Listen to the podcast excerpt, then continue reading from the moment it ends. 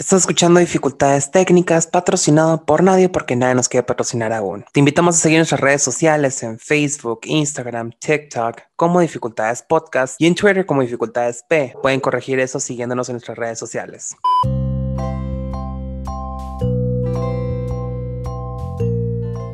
Hay algo alarmante en nuestros videos de YouTube. ¿Qué?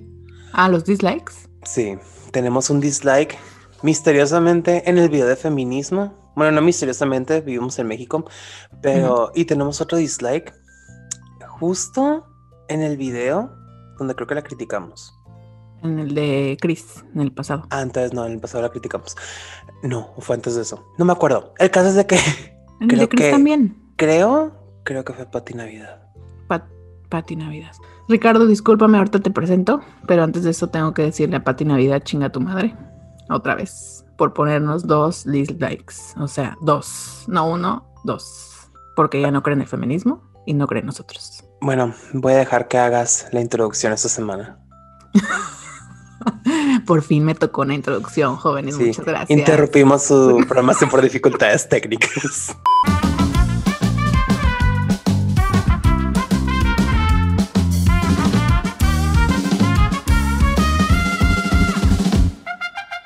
Tenemos a un invitado muy especial que estamos muy contentos de tenerlo aquí. Él es Ricardo G. Bernal. Él es un querido amigo de la universidad que está emprendiendo con algo que le gusta hacer, que ya nos platicará él, porque eso le toca a él, creo. Y pues nada, Ricardo, bienvenido a Dificultades Técnicas. Estamos muy contentos de que estés aquí. Hello, hello, buenos días, ¿cómo están? Muchísimas gracias aquí por la invitación. ¿Qué dicen? De, de qué, ya sabes. Y hoy vamos a hablar de, un tema que Ricardo maneja bien, digamos que los caminos de la vida. Así, así lo pensamos. La primera pregunta que nos llega a la mente, hablando de esto de los caminos de la vida y de todo lo que escoges y no escoges, es cómo eliges lo que quieres ser. O sea, en qué momento de tu vida crees, lo hemos hablado mucho, que por ejemplo en México no hay esta cultura de el apoyo a los sueños, por ejemplo. Entonces, no sé en qué momento nosotros como mexicanos elegimos lo que queremos ser. Pues mira, te platico, bueno, antes que todo, a todas las personas que, que vayan a escuchar, eh, siempre me gusta dejar claro, por ejemplo, aquí con ustedes y en mis redes y en lo que yo hago, lo que yo escribo, eh, en las prácticas que tengo, que todo lo que yo diga es como mi punto de vista, no, no es una verdad absoluta. Cada quien lo juzga, lo critica, lo utiliza para lo que le funcione, ¿no? Así que, pues, respondiendo a tu pregunta, mira, creo que todo comienza, en mi punto de vista, todo comienza por escucharte a ti mismo. Estamos muy acostumbrados, la verdad, a escuchar a los demás. Bien cabrón, bien cabrón. Buscamos, creo que esa, esa falta de, de amor propio te lleva como a buscar una aprobación externa. Una aprobación externa en de que, por ejemplo, yo, ¿cómo lo elegí yo? Anteriormente, por ejemplo, cuando te conocí a ti, nos conocimos en la universidad, estábamos estudiando negocios, y tú y acuérdate, yo era claro que no querías, o sea, yo no era para esa carrera, para negocios internacionales. O sea, yo llegaba con una flojera, que ya me quería ir, que las clases, o sea, yo no participaba, porque en realidad eran, eran temas que yo sabía muy dentro de mí, pero me estaba haciendo tonto, que no era lo mío, no me gustaba. Nada más estaba yendo por cumplir y yo viendo mi reloj como que, ay, ya, ya ¿no? Y se acaba, que dice que el profe, no me llevaba con nadie, acuérdate, me llevaba contigo y esa era una etapa de mi vida en que yo consideraba que yo no estaba eligiendo, estaba dejando que lo externo, los comentarios de las personas y se involucraran en elegir por mí. Aunque al fin de cuentas todos somos responsables de las cosas que elegimos, pero yo, yo estaba basando mis decisiones en la aprobación externa. En de que, por ejemplo, en mi familia, creo que en la familia de mi mamá yo soy el primero o el segundo con título. No, soy eh, soy el primero, en la familia de mi papá soy el tercero y todo eso, como yo estaba como que con esa búsqueda de aprobación, escuchaba esas cosas y me quedaba como que, ay, pues qué chingón, ay, que el, que el Ricardo, que ya va a tener su título el primero. Y yo decía como que, ay, o sea, eso en cierta manera a muchas personas les hace sentir bien, como que sienten que lo necesitan, ¿no? Que les elogien, que les digan que tú puedes, que vas a ser el mejor, que tú en la familia vas a ser el primero, chingón. Pero en ese caso, ¿no sentías un poco de presión al mismo tiempo? Sí, bien cabrón. Y es ahí, pero sigue, seguía haciéndome güey. Seguía haciéndome güey en el aspecto. Ay, perdón. no, no, no, es que sí, yo también me río a estas alturas. Es que todo, todo, todo en realidad era basarme en lo de afuera. que lo que mi mamá dijera, que lo que mi papá dijera, que lo que mis amigos pensaran para yo seguir como que formando parte de un círculo, ¿no? Como que yo adaptarme a las ideas externas como para seguir perteneciendo, porque como tú no te conoces, bueno, yo no me conocía, yo decía, no, pues por dónde, no, pues esto es lo que conozco, esto es lo que me, esto es en lo que entro, esto es en lo que pues, decido entrar, lo que conozco desde hace años, pues aquí estoy, ¿no? Pero luego va pasando el tiempo y te hartas tanto, bueno, no sé si les ha pasado, te hartas tanto de cosas que tarde o temprano te van a alcanzar, ¿no? Cosas que no quieres, gente que no quieres que te rodee, que te das cuenta, dices, puta, es que pues en realidad todos están eligiendo por mí. O sea, sí, yo soy el que dice, bueno, pues yo elijo esto, pero en realidad las causas externas son las que me están llevando aquí. El aprobación, el de que pensar que es lo mejor, entre comillas, porque luego me quedé pensando, ahí es cuando me empecé a escuchar. Llega un punto en donde me harté tanto que dije, ya, güey, o sea, me, tengo que escuchar a mí, qué es lo que yo quiero. En realidad, qué es lo que yo quiero hacer. Y ahí me di cuenta que iba en contra de muchas cosas está cabrón eso, ¿no? O sea, está cabrón escucharte y hacerlo. Porque normalmente te escuchas y dices, no, espérate, ¿qué van a pensar? Porque estás como en una carrera de vida donde tienes que tener una carrera y luego tener una pareja y luego tener hijos. Y entonces si tu, si tu mente piensa en otra cosa que no es esa carrera, pues no sé cómo encuentras el valor de escucharte, ¿no? Y de salirte de donde estás tan harto. Sí, yo creo que eso es más importante, ¿no? Porque, o sea, ¿cómo llegas a ese punto? Bueno, sí nos contaste un poco, pero ¿cuál fue el detonante al final en el que dices, no, ya no? Y me voy por otro camino. Mira, te voy a decir mi detonante, pero pienso siempre que hay dos maneras como que tú ya empezar a elegir, o sea, lo mejor para ti. La primera, obviamente, es por voluntad, o sea, y estando en la apertura de escuchar a las personas, porque la verdad siempre las personas nos están diciendo algo, güey, la estás cagando, güey, que fíjate muy bien lo que estás haciendo, en realidad estás haciendo lo que quieres, y uno vive haciéndose güey. Y ahí ya están las primeras señales. O sea, si tú estuvieras en apertura, tú podrías elegir, empezar a escuchar esas primeras voces y no llegar a un detonante, ¿no? Pero ahí te va la mía. La primera es esa, que es por voluntad, estando en apertura escuchar, y la segunda es cuando ya detonas sin esa voluntad. Cuando ya te alcanzó la cosa y dices, ya lo lloras, ya lo, ya lo, lo reniegas. Y a mí lo que me pasó es de que estaba tan inconforme con todo que yo estaba, por ejemplo, a mí siempre me ha gustado salir, me ha gustado salir, eh, en la, que, la, que, la, que la peda, que con mis amigos, socializar, y eso ya me estaba alcanzando. En realidad yo todos, o sea, estaba ganando buen dinero en ese entonces, pero estaba en la etapa más triste de mi vida, porque no estaba haciendo lo que quería, los patrones con los que trabajaba eran muy tóxicos, estaban así siempre encima de uno, como que ninguneándote. Pero yo soportaba porque decía, ah, pues buen dinero y pues yo esperaba, yo vivía esperando el fin de semana. Y llegaba el fin de semana y me ponía bien pedo y empecé a, empezar a inhalar cocaína, pero eso por pertenecer, ¿sabes? O sea, como por seguir parte del círculo, decía, me la pasaba bien. Y luego llegó una etapa en donde, fíjate, yo me consideraba el más tranquilo, imagínate, el más tranquilo de mi círculo. Y el momento que ellos me dijeron, güey, te estás pasando de lanza, ahí sí, me, ahí sí empecé a abrir los ojos, me quedé, pero ¿por qué, güey? Según yo no me estoy pisteando así normalito, ¿verdad? Y yo me acuerdo que sí hubo un punto en que hasta me puse irme a la copa, que me agarraron dos de mis amigos, me, estábamos en la Plaza del Zapato, ahí en Tijuana, para los que no sean de Tijuana, la Plaza del Zapato, ahorita es un lugar muy famoso de ahí donde hay muchos bares, me llevaron a donde es el estacionamiento, me dijeron, ya, ya, güey, bájale de huevos. Y él me empezaron a decir, ¿por qué?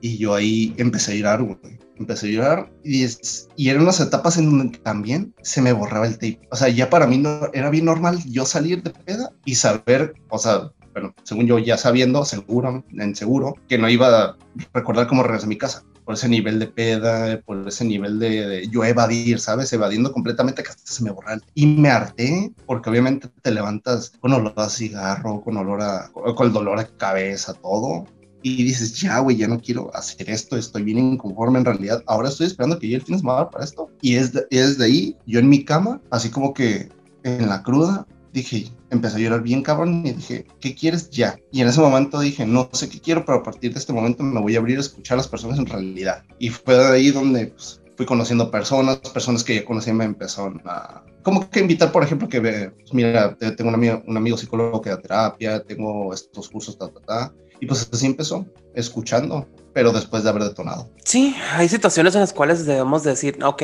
es un golpe, pero en este caso fue un trancazo, por lo que veo.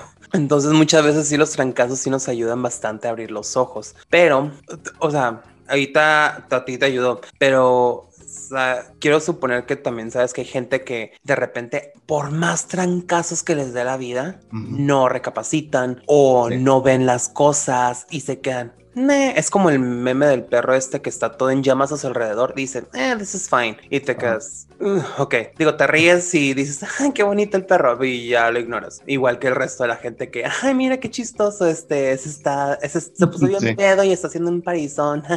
y ya, nadie se pone a pensar como que qué le está pasando, la, la, la. Para esas personas que todavía tal vez no ven la realidad, ¿tú qué consejo les podrías dar? Mira, más que todo un consejo, no, no, me gusta dar consejos porque es basado en mi realidad, ¿sabes? Pero yo sí te puedo decir lo que, lo que yo pienso y pues tú agárralo si quieres o no. Yo digo que en realidad, o sea, yo, yo siempre he dicho que debe haber un balance. En esta vida estamos para aprovecharla, para crecer, para divertirnos, pero muchas, muchas personas se van al extremo de, la, de, eh, de, de ambas. Por ejemplo, muchos se quieren enfocar tanto en crecer que se vuelven workaholics y no tienen vida social, no tienen amigos, y eso también es importante. Eso también es importante. Y hay muchas personas que viven en la fiesta totalmente. Que digo, está bien divertirse, pero debe haber un balance. O sea, estás evadiendo, o sea, estás creciendo, estás haciendo lo que quieres. Yo digo que todo radica en que, en que es un balance. Es un balance y esas personas que digamos que no quieren ver la realidad, porque no vivir en balance es como evadir la realidad. O sea, escucha a todas las personas que tienes a tu alrededor.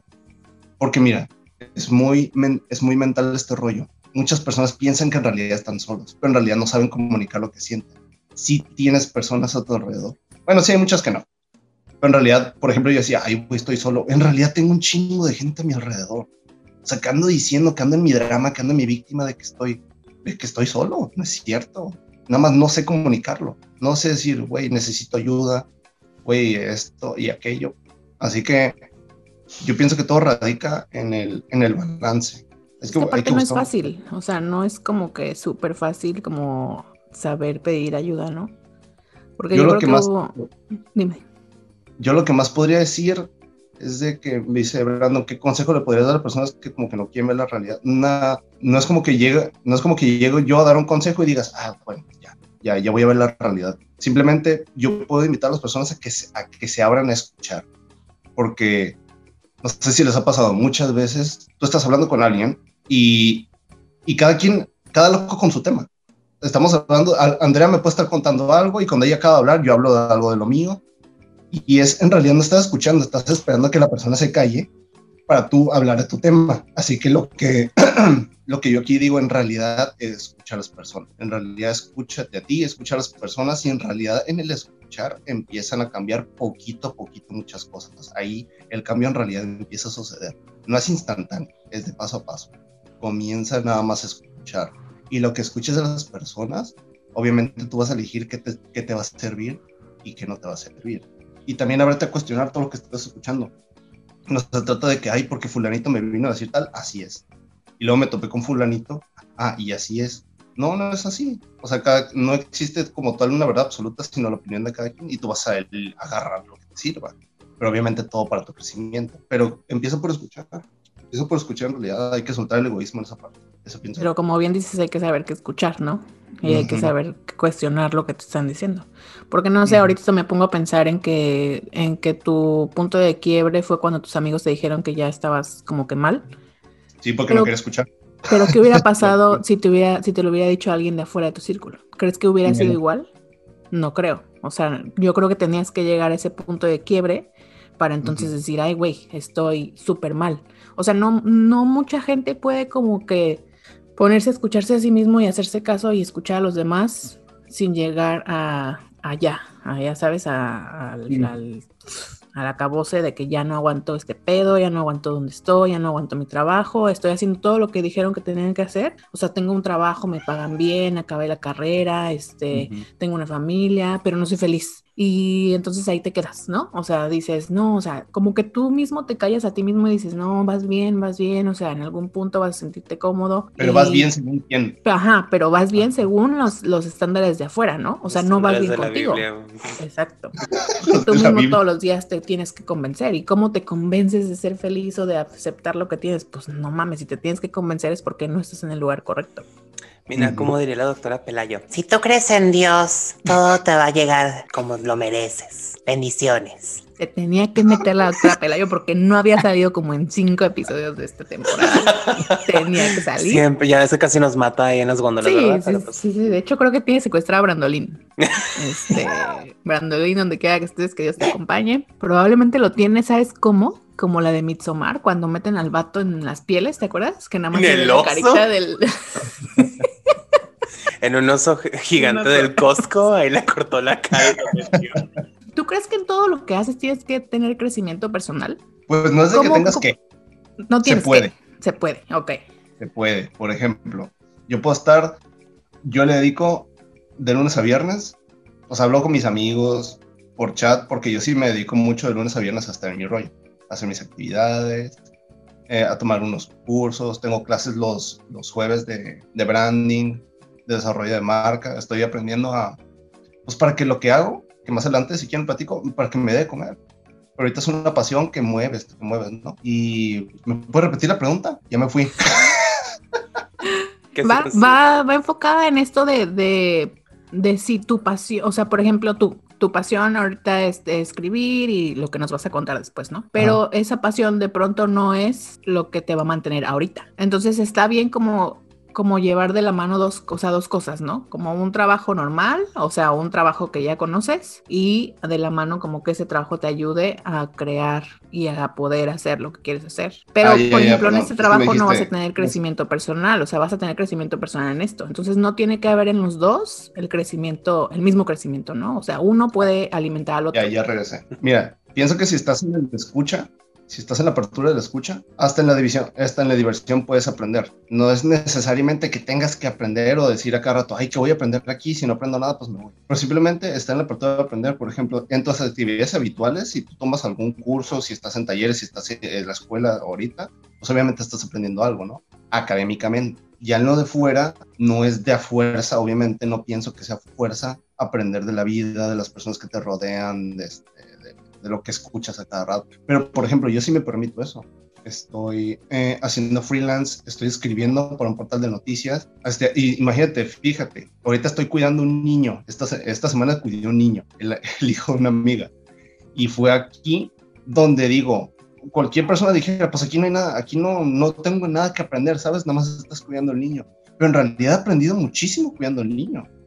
O sea, me he puesto a pensar en la chamba en realidad día a día, yo de aquí lo cuido lunes a viernes y me voy a mi casa. Pero el papá es quien está con él todo el tiempo durante muchos años, al menos mínimo hasta que sea mayor de edad. Y eso me puse a aprender, a cuestionar, a, hacer, abrirme esas preguntas que nunca me había hecho porque yo nunca he tenido, obviamente, yo no soy papá, yo no soy papá. Y pues me abrí esas preguntas y ese, ese fue mi momento de aprendizaje de la semana. Y cuando estoy hablando con mis amigos, también me permito que haya un aprendizaje de lo que estoy escuchando. Pero no siempre tiene que. No se trata de que tenga que. Las cosas las puedes agarrar los momentos para tú aprender de ellos. Pero pienso que si te encierras en el que tengo que aprender de aquí o acá, pues también llega a ser como frustrante e idealizante, ¿no? No, no podemos andar, pienso que no podemos andar idealizando porque luego te decepcionas.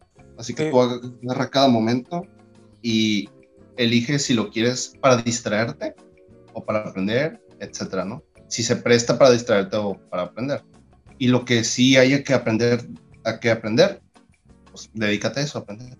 Pero no es de que tengas que, si se, nada más, si tú eliges hacerlo, hazlo porque es nutriente, eh, te nutre como persona. En muchas ocasiones no necesariamente es proponerse aprender eso, ¿no? Porque a veces también aprendes de, pues, de los madrazos de la vida. Sí, pero pienso... Está muy cabrón estar aprendiendo todo el tiempo, ¿no? O sea, no, o sea, como, como lo que dice Ricardo de idealizar, ¿no? De que voy a hacer esto y de esto voy a aprender tal cosa, o voy a hacer el otro y no. O sea, de pronto también lo que haces es por porque quieres hacerlo, no por lo que te va a dar, ¿no? Sino por como lo que pues lo que te lo que te mueve, lo que te apasiona y demás y no te mueve esta idea de ay, lo voy a hacer porque voy a aprender tal cosa, no, o sea, el aprendizaje ya viene intrínseco, ya viene ahí, eh, no sé, de, de, pronto estás abierto a que vas a hacer algo como lo que dijiste, cuidar a un niño y pues de ahí vas a aprender algo, ¿no? Algo te va a enseñar el morrito, algo te va a enseñar el papá, algo vas a ver que no habías visto, pero no estás pensando en voy a cuidar al niño para aprender a cuidar al niño o para aprender a ser papá, ¿no?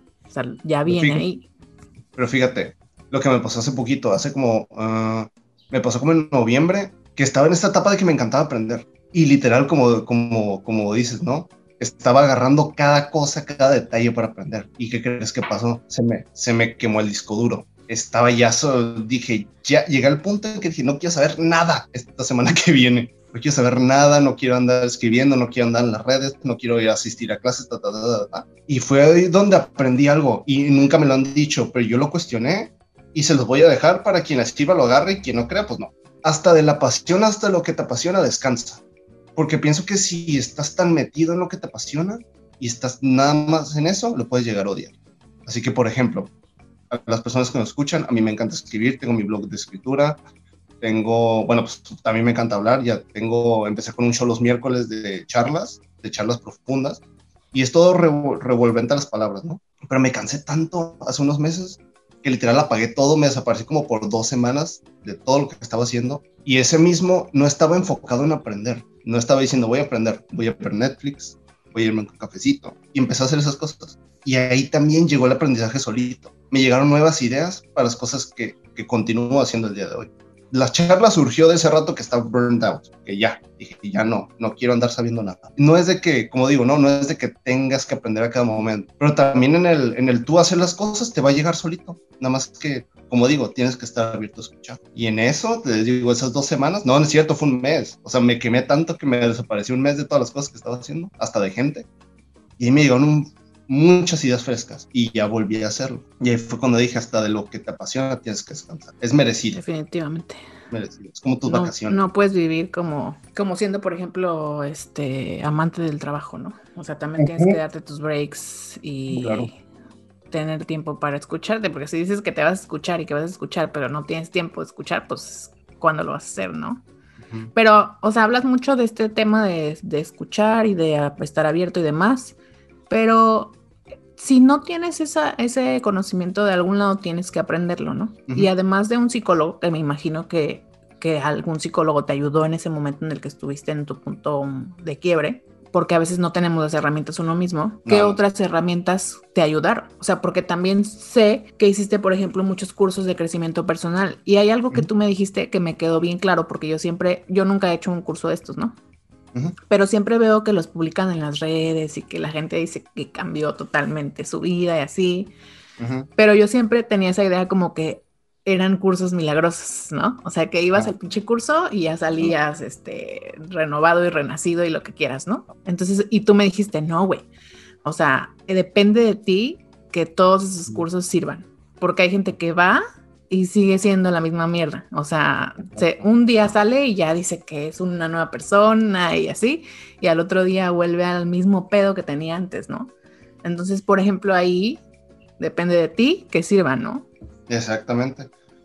Sí, y fíjate, y yo cuando entré, mira, aparte, no fui con el psicólogo, eh, me invitaron a esos cursos, ahí yo empecé, unos cursos de desarrollo personal y, y, ahí me empecé a dar cuenta, bueno, pues ahí te, te, invitan a estar en la apertura de muchas, invitan a estar en la apertura de muchas cosas, empiezas a aprender muchas cosas de ti, ta, ta, ta, X actividades que sean, ¿no? A la finalidad de, de, las actividades es de que tú trabajes para ti, que te des cuenta de cosas de ti, etc. Está eso, está el psicólogo, está también leer libros, o sea, no es todo, no es cierto, no es toda la, no, no es como que el todo, ¿no? Pienso que para crecer como persona hay que probar de diferentes cosas, no solo de una. Hay personas que se encierran mucho en el psicólogo nada más. Hay personas que nada más en los cursos se encierran nada más. Hay personas que dicen, no, yo con leer me encierro y nada más. Y pienso que en, encerrarte en una cosa, tal vez no sea fanatismo, pero ahí es lo mismo, no estás en apertura. Aunque tú estés buscando ayuda, como dices, tú puedes ir al psicólogo y si nada más es el pinche psicólogo y, y fuera del psicólogo no escuchas a otra persona,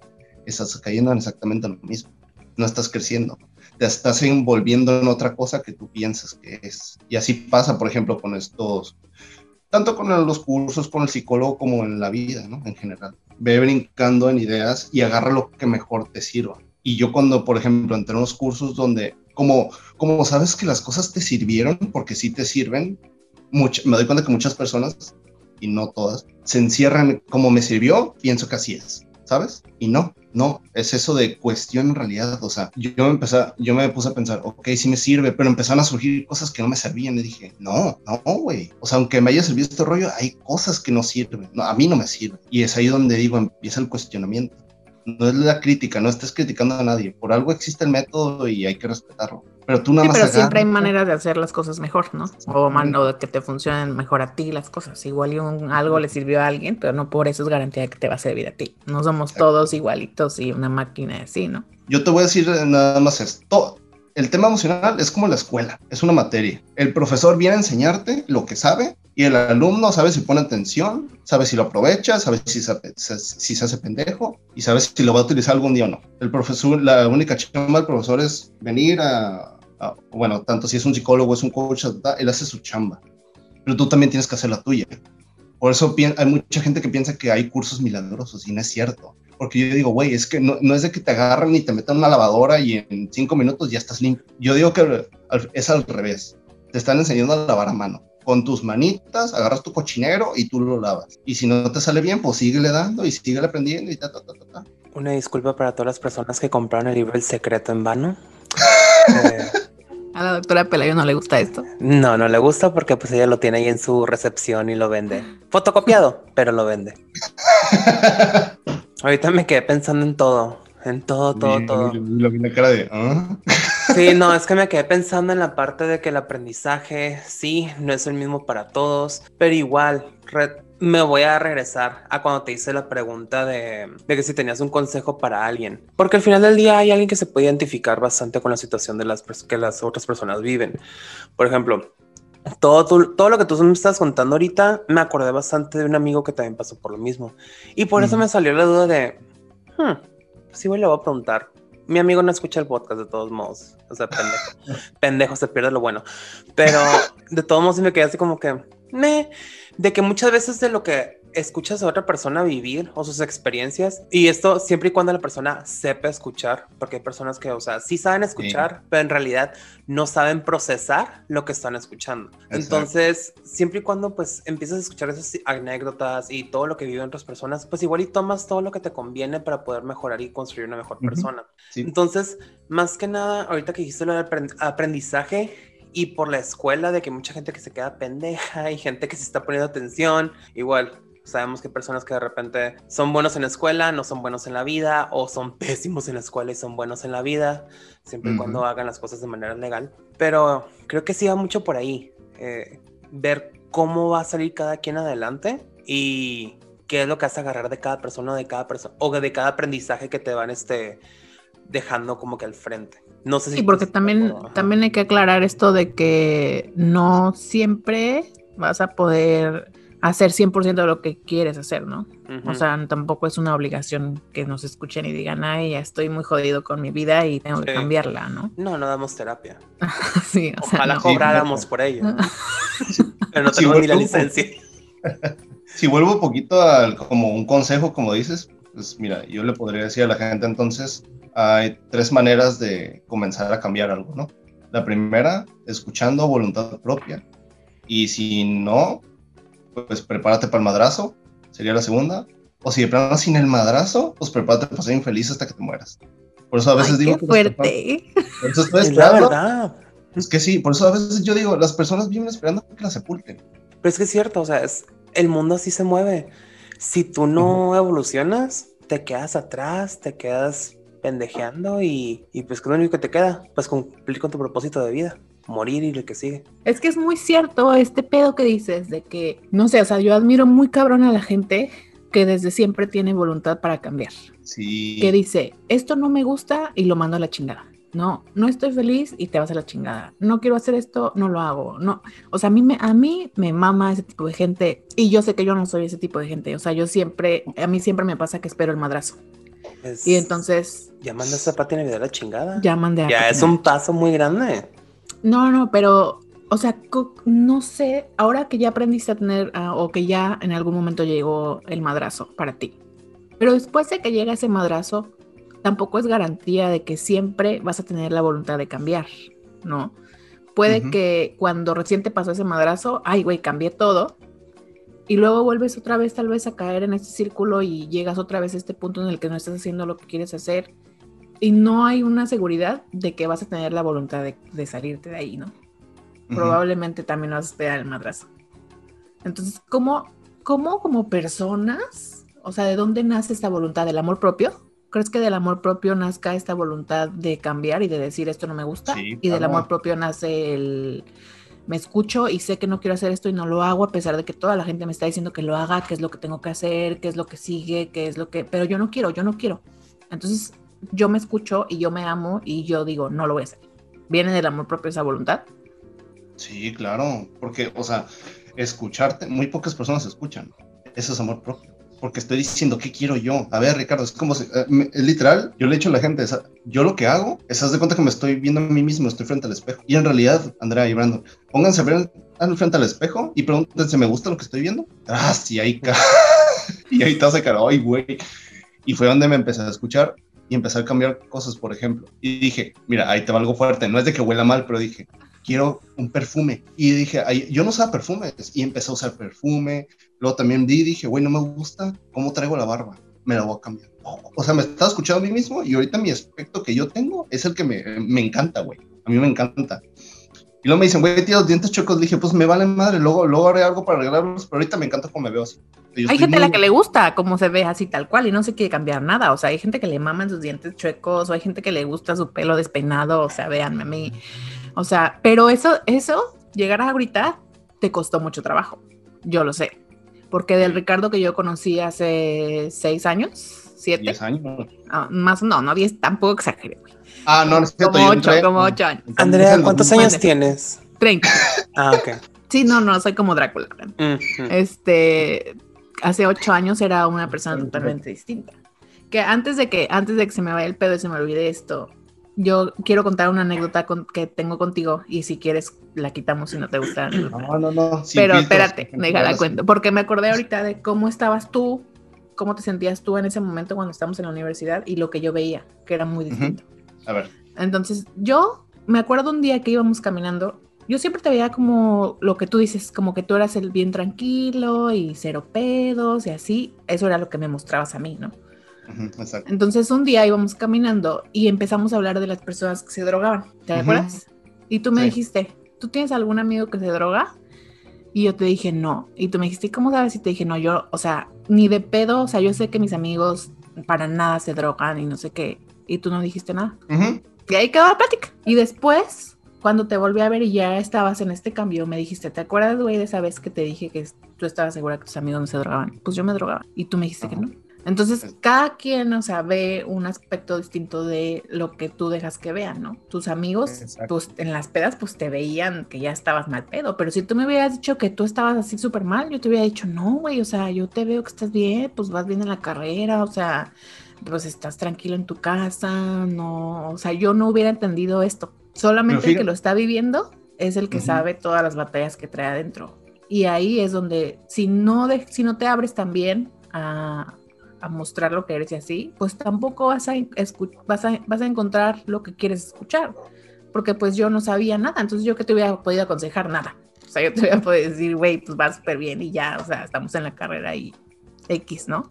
Solo quien de verdad ve lo que estás viviendo es quien puede de alguna manera aconsejar. Sí, en realidad también tiene que ver quién, o sea, si por ejemplo, si yo estoy contigo, estoy con X persona y tú dices, güey, este, yo te veo súper bien. Pues también ahí, mira, por ejemplo, ahí me pongo a pensar entonces, tú contigo en ese entonces, ¿cómo estabas? Porque para que tú no vieras eso, pues a veces no. Es Tirando piedras ah, con todo, no, palomitas, no, no, no, sí, sí, sí, sí, sí, entiendo, tú, sí entiendo esa parte. Sí, sí, sí, sí, sí. Tú también me veías bien, ¿no? Tú también me veías bien. Ajá, estás con tu compa, pero en realidad cada quien está en su rollo como que entiendes. Y eso no, no. Como los dos todo está curada. Entonces, ¿no quieren el surtido rico? No el surtido rico, guárdalo, guárdalo, ya nos vamos a pedrear ahorita. no, no, pero es muy cierto, o sea, es que ya hasta después de que creces y que te caes y que te... Ya entonces dejas de fingir también con los demás. O sea, ya no dices que tu vida está al 100 y que ya compraste tu carro y que ya te casaste y que eres súper feliz y que no sé qué. O sea, mucha gente nada más dice como eso, ¿no? Pero no sabes adentro si realmente estás como dices que estás. Y eso es parte de mentirte a ti mismo, porque para no quedar mal con la sociedad, pues no vas a decir que te odias tu vida, ¿no? O que odias tu trabajo, o que te cagas y que desearías haber escogido otra carrera, no sé. O sea, también mentirte como te lo pregunté en ese entonces, ¿tú tienes amigos que se drogan? Y tú no, como que bien seguro pensando, a veces pensamos que sabemos todas las personas o que las personas, por ser nuestros amigos, nos cuentan todo. No, güey, hay gente que se cae muchísimas cosas y no necesariamente nos tienen que decir las cosas, ¿sabes? Pero sí estar ahí como, güey, lo que ocupes, aquí estoy. Tal vez estás bien, tal vez estás mal, pero soy tu compa y nada más te lo estoy recordando o soy tu ser querido, aquí estoy. Porque eso puede cambiar y aunque tú, se, aunque tú piensas que la persona no tiene nada, lo invitas a, a esa apertura de, güey, conmigo puedes llegar en cualquier momento sin importar qué. Y mira, en ese entonces, ¿sabes? Yo sentía que me hacía falta mucho eso, como escuchar ese... Eso también era una, una dependencia. Yo esperando a que me dijeran, güey, ¿qué tienes? O, o, ¿qué te pasa? O puedes hablar conmigo. Las, no sabemos todas las personas, las personas no nos van a contar todo. Pero, y ahí pienso que también entra la empatía. La empatía hay que ser empático con todo el mundo, no por lo que te diga, nosotros lo vamos a juzgar o criticar o decir de cierta manera. Y está muy cabrón porque la verdad, y más en pandemia, ahorita me he dado cuenta que es un mundo colectivo egoísta. Hay, hay segmentos donde sí trabaja en equipo, pero en realidad si te pones a pensar, toda la mayoría sí es muy egoísta, cada quien está por su, por su lado en muchas cosas. Hay, mucha hay mucha falta de empatía y pienso que es algo en lo que se debe trabajar.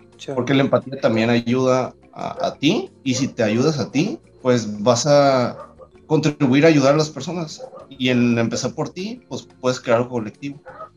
Pero no puede haber un apoyo colectivo si la gente no trabaja primero en sí misma o se escucha. Ese es el gran rollo, pienso yo. Una de las cosas. Yo lo recuerdo, pienso yo. No me hagan caso si no quieren. Bueno, eso ha sido todo. Gracias por acompañarnos. No, este, de hecho, ahorita que dijiste lo de el egoísmo, pandémico. Tenemos un capítulo acerca de eso por si nos quieren pasar a escuchar. Andrea, ¿tú te sentiste traicionada cuando te enteraste de esto? ¿Como que traicionó tu confianza o algo? No, me sentí estúpida.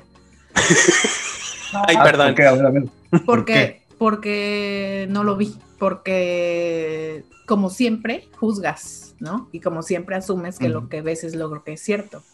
Entonces yo dije, Ay, o sea, yo dije tan segura que, porque me acuerdo que hasta que le, hasta le dije a Ricardo como que no, güey, no mames, o sea, mis amigos ni de pedos se drogan. Así, o sea, como que, está, güey, no, o sea, jamás. Y cuando me dijo eso, dije, güey, no mames, o sea, no tenía ni puta idea de qué estaba pasando Ricardo. Y tú dijiste eso como diciendo que qué puto asco, ¿no? Es que cuando eres joven eres tan estúpido que, que hablas muchas veces cosas que no sabes que estás chingando al otro. O sea, muchas veces hablas. Por eso digo que la empatía es importante. Sí, sí, sí, pero lo aprendes a chingadazos y lo aprendes después, porque te la dicen y te la, o sea, te la explican en la clase de cívica y ética, pero nada más, o sea, no hay como que, no sé, o sea, tienes que aprender en casa, es, es que esta es una revolución que debería haber educativamente en México, porque creo que la empatía es 0% aquí, o sea, sí somos empáticos cuando se caen los pinches edificios y hay un temblor y ahí sí van todos a ayudar y lo que quieran. eso. En catástrofe. sí, pero hasta que hay catástrofe, o sea, si yo ahorita me siento triste, no sé, y necesito a alguien, no va a ser tan fácil que cualquier persona sea empática conmigo. Tal vez tú vas a ser empático conmigo porque me quieres, porque eres mi amigo. Pero si yo le digo a otro güey que me siento triste, pues me va a decir, es como que, mami, qué chido, no importa. maldita rara. Ajá, o sea, lisiada, lárgate, ¿no? Entonces es, es, o sea, yo me sentí estúpida, yo no me sentí traicionada, yo no sentí que él me tenía que decir nada de lo que él estaba viviendo, porque cada quien escoge qué decir, pero sí me sentí estúpida por haber dicho ese comentario sin saber todo. Una vez más, dilo, me sentí bien estúpida. Me sentí bien estúpida. Unas cinco veces y yo, ya, no eres tú, no eres tú, Andrea, ya. es que pocas veces me he sentido así, porque yo a veces en mi nubecita creía que, que, era como que, ay, la mejor amiga del mundo, ya sabes, o sea, la que comprendía todo y la que sabía escuchar y así. Y cuando, cuando pasó esto, es como una cachetada así de pendeja. No es como tú crees que es todo. Hay muchas realidades que tú ni de pedo sabes qué está pasando. Hay que bajarse la nube. O más bien lo que yo digo, ¿por qué chingos tiene que haber una nube? no es que sí. Y mira, ahí sí, sí, sí, También todo radica en el perdón. También. O sea, tú para empezar contigo, perdónate por las cosas que ya hiciste, aunque ya pasaron, pero es como darte un abrazo. Ay, ya la cagué, pero después de que fulanito, fulanito, tres fulanitos de tal te llegan a decir. Y sabes lo que yo actualmente, por eso vivo como muy tranquilo con la gente que me rodea. Eh, muchas veces puede ser mi culpa o no, algo que dije, algo que, porque todavía sigo cayendo en ese error, soy ser humano. A veces me falla la comunicación y la otra vez me falló, por ejemplo. Eh, bueno, le dije de cierta manera algo a alguien que no fue lo que dije, fue como lo dije. Y fui con la persona y le dije, oye, ¿sabes qué? Una disculpa por la manera en que te dije las cosas. Pero fíjate, ahorita soy así, una disculpa por la manera en que te dije las cosas. Lo que te dije no me disculpo.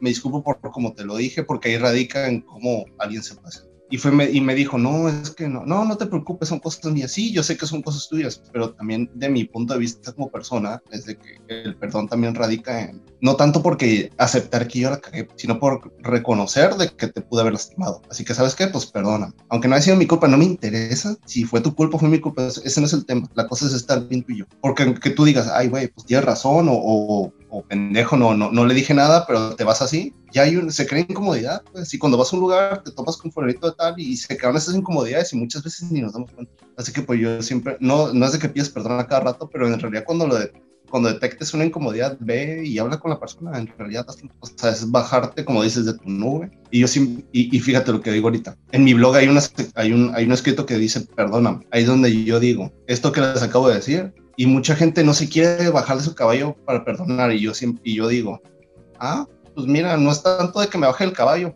hasta arriba del caballo te puedo pedir una disculpa o sea no me tengo que bajar en ningún caballo pues no se trata de bajarte una nube de un caballo sino se trata de simplemente hacerlo y no solo el perdón hacer cualquier cosa es parte del egoísmo también el no pedir perdón ah, es parte de no querer pero hay que entender que todo, todo lo que estamos hablando es responsabilidad contigo y reconociendo esa responsabilidad tú te das cuenta que en realidad el destino lo, forjas tú.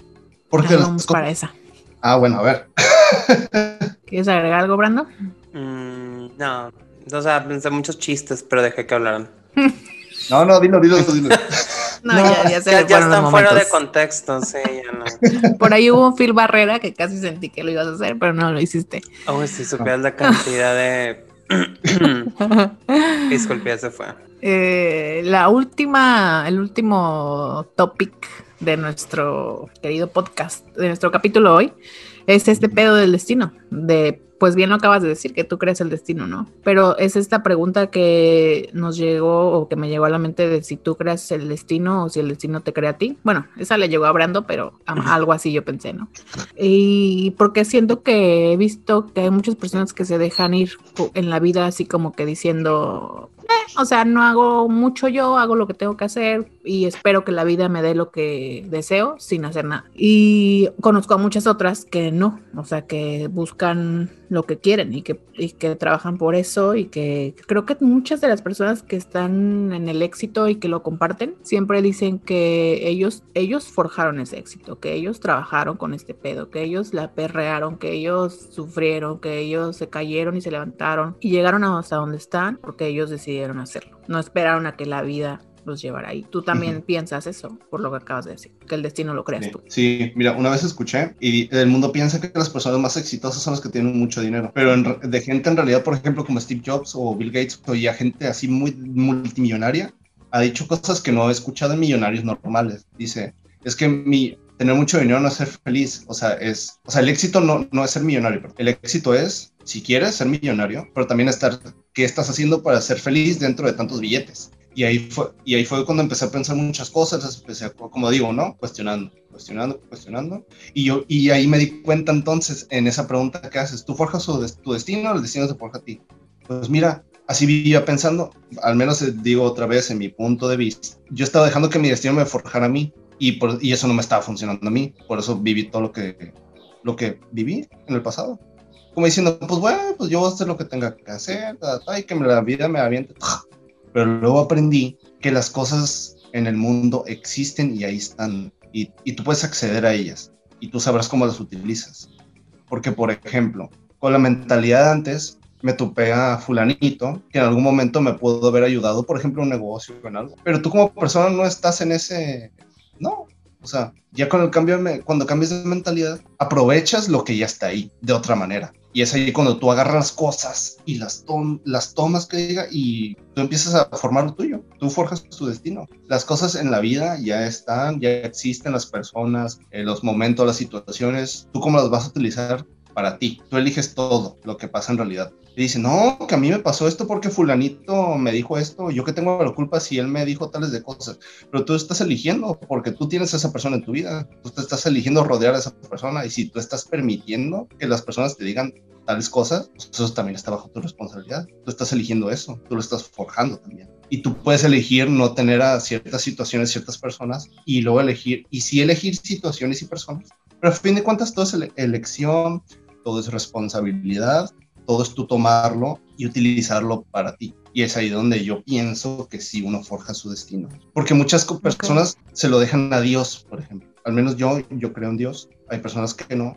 O si no se lo dejan a Dios, se lo dejan a algo divino. Pero yo pienso que si ya estás vivo, estás en este mundo, es para que aproveches todo porque ya te lo pusieron. Diosito, por ejemplo, no, que ayúdame, que no sé qué. Pues mira, yo, no te yo pienso que Dios o lo divino que está allá arriba dice, yo no te voy a solucionar la vida. Yo te voy a llevar a un mundo donde están todas las posibilidades y tú aprovechas. Ya creo que es suficiente hizo Dios con darnos vida también. Ya no le puedes achacar todo lo demás, ¿no? Exacto. Pues para ¿Tú qué piensas, Bruno? ¿Crees que tú haces el destino o que el destino te hace a ti? Yo inicialmente pensaba igual que en la, respuesta de Ricardo, pero ya ves que lanzamos la pregunta y empezaron algunos a responder que el destino te crea a ti. me quedé con la duda, como siempre. En claro, está bien, está bien. Y le mandé un mensaje a una de las personas que puso ¿por qué? Y me empezó a decir de que, pues sí, es que muchas veces hay personas que no tienen las mismas capacidades que otros. Y le dije, ok, pero tú puedes buscar los mismos recursos al final del día. Me dijo, sí, pero ¿cómo le hace hacer cuando, que, cuando si las personas que nacieron en mejores condiciones, y yo, ok, ajá, son las que siempre escuchan, y a la minoría jamás la escuchan. Y me quedé así de... Ah", en cierta parte me quedé, ok, tienes razón, las minorías nadie las escucha, pero sí es cierto, cuando existe una minoría que no tiene las mismas oportunidades que el resto del mundo, que sí las puede tener, ¿cómo podemos decir que el destino lo van a crear ellos y al final del día nosotros les estamos imponiendo bastantes cosas. Y luego me sacó el ejemplo de las guerras. Por ejemplo, que Estados Unidos se invadió Irak y todo. O sea, ellos al final del día sí, su destino sería que se libren de la invasión, pero ¿cómo lo pueden hacer si una potencia mundial que tiene mayor fuerza, mayores recursos, está dándole con todo y al final pues no puede cumplir con crear su propio destino porque se los están imponiendo. O sea, si tienes una fuerza mayor, si hay una fuerza mayor sobre ti, ¿cómo puedes lograr crear tu propio destino si al final te lo están imponiendo? Y luego se empezó a sacar un ejemplo bien raro acá de que, güey, acuérdate, los aztecas cuando regalaban a sus hijas y yo, ay, no mames. Pero es cierto, ¿no? ¿no? Ajá. Porque entonces también estás limitado tú a crear tu destino hasta donde puedes, ¿no? Porque los ah, factores externos también, también son determinantes. O sea, si no tienes todas las herramientas, si no tienes todas las armas, igual y no vas a poder crear totalmente el destino que quieres, ¿no? Pero, pero puedes llegar a una media, tal vez. O sea, sí, tal vez pues estás en una, no sé, es que el, ejemplo de una guerra es muy cabrón porque ahí como diablos llegas a una mediano. O sea, ahí que dices, bueno, me siento aquí, me espero a ver si ojalá no me maten. Ahí es muy difícil, ¿no? Pero en una, en otro ejemplo que digas, no sé, no tengo, no tengo papás, por ejemplo, o no tengo el dinero para hacer lo que quiero hacer. Bueno, pues vas a buscar y vas a luchar a hacer lo que puedas hacer pero creo que en esa lucha encuentras el equilibrio, porque no estás dejando vencerte, digamos, ¿no? No te vas a sentar a esperar a que la vida te lleve, sino que te vas a parar y tú vas a, luchar y en esa lucha, pues vas a encontrar la felicidad, aunque no sea 100% de lo que esperabas. Pero si es verdad lo que dice él, o sea, es limitado, tampoco, tampoco pueden ser negro o blanco, ¿no? No es mira, así. aquí te comento algo, a ver si está en, el punto medio de eso. Eh, obviamente que, el que tú elijas forjar tu destino no te garantiza que todo va a salir como tú quieres, obviamente. Sí va a haber factores externos que te van a joder las cosas, la verdad. Yo he elegido, por ejemplo, hasta ahorita hacer las cosas de cierta manera y se me han caído una que dos y yo ahí reconozco que son factores externos. Pero ahí también está en mí, en de que, pues bueno, o me encierro en esa frustración de que puta, no pase como yo quería o lo hago diferente. Porque, y fíjate, yo era así, yo era excesivamente controlador. Quería todo de A, C, D, así, y si no, puta, esto no está funcionando. Si está bien organizarse, sean organizados, planeen las cosas, pero si no sale exactamente de A a Z como ustedes quieren, no se, no, no se encierran ahí. Tú eliges las acciones, las cosas, los métodos, las personas para forjar tu destino. Pero siempre sí está el factor, factor externo, pero tú también lo puedes. Nada más no te encierras tanto en una manera de hacer las cosas o en una catástrofe, porque como dicen por ahí, la vida no es sencilla. Y obviamente el hecho de tú forjar tu destino no es de que, ay, como ya lo tengo planeado, ya sé qué hacer, ya sé cómo hacerle, siempre va a salir así. Y nunca me voy a agüitar, nunca va a haber catástrofe. No, pero sí, sí, sí, ay, claro que sí factores externos, yo sé que puede hacer, por ejemplo, si un día planeo construir mi casa, yo sé que puede llegar, se puede caer la palmera y me va a chingar el techo. Digo, puta, todo lo que planeé, ya vino la palmera y me chingó la casa. Pero bueno, ¿ahora qué hago? Pues bueno, busco otro lugar, otro espacio. Y aquí sí, pero la gente también se frustra mucho y también piensa que puede llegar a pensar así, que el destino lo, lo forja uno, muchas veces, no siempre, porque no tenemos la paciencia ok, tardé mucho en construir mi casa, me le algo llegó y se chingó mi casa, está destruida. Pero ahora yo voy a elegir otra manera de hacer las cosas y puedo tardar otros cinco años o otros diez años, pero a fin de cuentas es un destino que yo estoy eligiendo forjar, aunque me tarde, pero es igual la elección. Lo externo va a llegar, va a llegar a causarte una algo que te, que te funcione o algo para lo que ah, te mueva y te lo joda o lo que sea. Pero a fin de cuentas, pues o me encierro en eso o pues lo hago de otra, o sigo, sigo con el plan, pero de otra manera. Sí, no hay que frustrarse, ¿no? O sea, hay que dejarse también un poquito... Salud mental también. Llevar como por lo que, pues pasa algo externo, pues ok, pero no por eso voy a dejar de hacer lo que quiero hacer, ¿no? O lo cambio y ya, pero creo que también es muy difícil. No sé, creo que todo este pedo del capítulo de hoy es muy difícil. Si quieren fumarse un cigarro de mota antes de escucharlo, eh, adelante. Sí, le pongo la advertencia antes de que empiece. Porque es muy ambiguo todo esto de la vida y de cómo tener una vida y de cómo elegir y así. O sea, para unos va a funcionar una cosa, para otros va a funcionar otra. Y pues ya. O sea, no sé. No, y aparte, como, como comentabas en el capítulo anterior que te pregunté, ¿tú crees que te hubiera ido mejor en Ciudad de México o en Tijuana? O sea, nunca vas a saber si tomas una decisión, cómo te va a ir con la opción B. No puedes ver eh, los diferentes escenarios como el Doctor Strange. Entonces, ni pedo, o sea, si tomas una decisión, vive con ella, tampoco puedes vivir reprochándote lo que no decidiste. Fíjate, yo escuché eso, y lo escuché en el capítulo anterior, y me quedé pensando, mm, fíjate lo que yo he pensado. Es que no puedes decir, o sea, como algo no te salió bien, dices, ay, si hubiera, si hubiera, güey, eso no, no existió ya y no existe, no puedes asegurar eso, porque si no pasó de la, pues, ok, hice una cosa de cierta manera, ay, no funcionó. Hubiera hecho así. Pero quién sabe si en el intento de hacerlo así llega otra cosa y también te lo jode. En realidad no es una seguridad porque no existe. Nunca existe. Sí, no, no puedes vivir pensando en el hubiera, como bien dicen muchas, muchas veces, muchas veces, ¿no? O sea, no puedes vivir pensando en que hubiera pasado y así. Y, fíjate, como mucho eso de mí, ¿eh? Pero fíjate. ¿Tú eres muy hubiera? No, no, no, no, no. Ah, ah, yo soy mucho de no, no hubiera. Ah. Y por ejemplo, si algo no salió bien en, un, en algo donde estemos todos, por ejemplo, si nosotros tres vamos a un lugar y Brando o tú, Andrea, o dicen, ay, ¿ves? No sé qué. No, no, no pasó así como decíamos, hubiéramos hecho no sé qué. Y yo soy bien tajante a veces y digo, voy, ya, pero no pasó. ¿Ahora qué vamos a hacer? Está diciendo, ya no te encierres en el. Cállate, ya no me digas que hubiera pasado. De hecho, yo soy así. ¿eh? Yo también. Bueno, Brando. Güey, hubiéramos hecho, cállate ya, existe, punto, vámonos. Simón, a mí me caga eso, o sea, me caga cuando las personas dicen, ah, es que hubiéramos hecho tal cosa, güey, pues ya no la hicimos, o sea, ya estamos aquí en medio de esto, ya escogimos, ni pedo, ya no estoy chingando con que hubiera habido otra cosa, ya no hay, ya no existe, ya, bye, vámonos. Para concluir este episodio, eh, pues no sé si quieran agregar su conclusión a, a todos los temas que dimos hoy. Ah, sí, yo lo único que puedo decir es, sean ustedes mismos, si no son naturales, pues igual las cosas no les salen como ustedes quisieran. ¿Por qué? Porque yo soy de las personas que cree que si estás fingiendo algo que no eres, las cosas nomás no. Además, vas a conseguir amigos falsos, vas a conseguir todo de manera falsa. Entonces, siempre hay que ser honesto. Además, como dice RuPaul, y le he dicho cinco mil veces y lo voy a seguir diciendo que no me pague. Demandados. pague. si no te amas, nadie te va a amar. Bueno, no en ese contexto, pero pues yo lo hice más cruel. Oh, sí, sí, sí, no, o sea, bueno, el amor propio creo que es base en este, en esta toma de decisiones de la vida, ¿no? Tú no te quieres, nadie te quiere. No es cierto, pero ese más o menos por ahí va.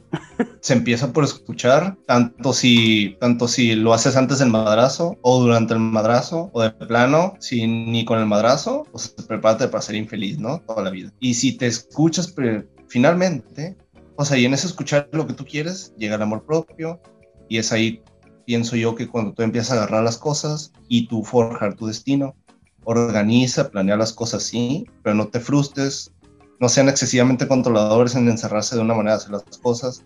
Intentamos que hay factores externos que nos pueden llegar a joder los planes, pero siempre está en nosotros en cómo podemos agarrar esas cosas que en, dentro de la catástrofe, catástrofe o otras cosas que te ayuden a seguir con el camino que quieres. Mi conclusión es que no es tan fácil como se dice el aprender a escucharte, ni el hacerte caso, ni el amarte a ti mismo, ni así. Todo parece muy fácil en teoría, pero ya en la práctica está más cabrón. Así que creo que también la paciencia con nosotros mismos es, es pues parte de.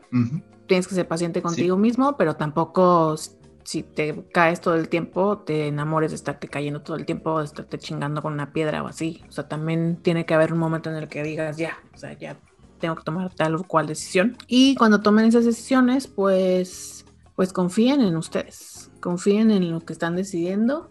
Aunque todo parezca que no debería ser así, si ustedes creen eso, si ustedes sienten eso, pues así háganlo. Al final, ustedes van a lidiar con las consecuencias. Otra cosa, el miedo no se va hagan las cosas, pero con miedo.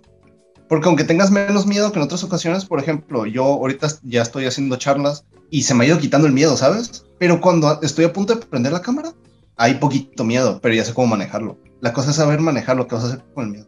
Hagan las cosas, pero con miedo.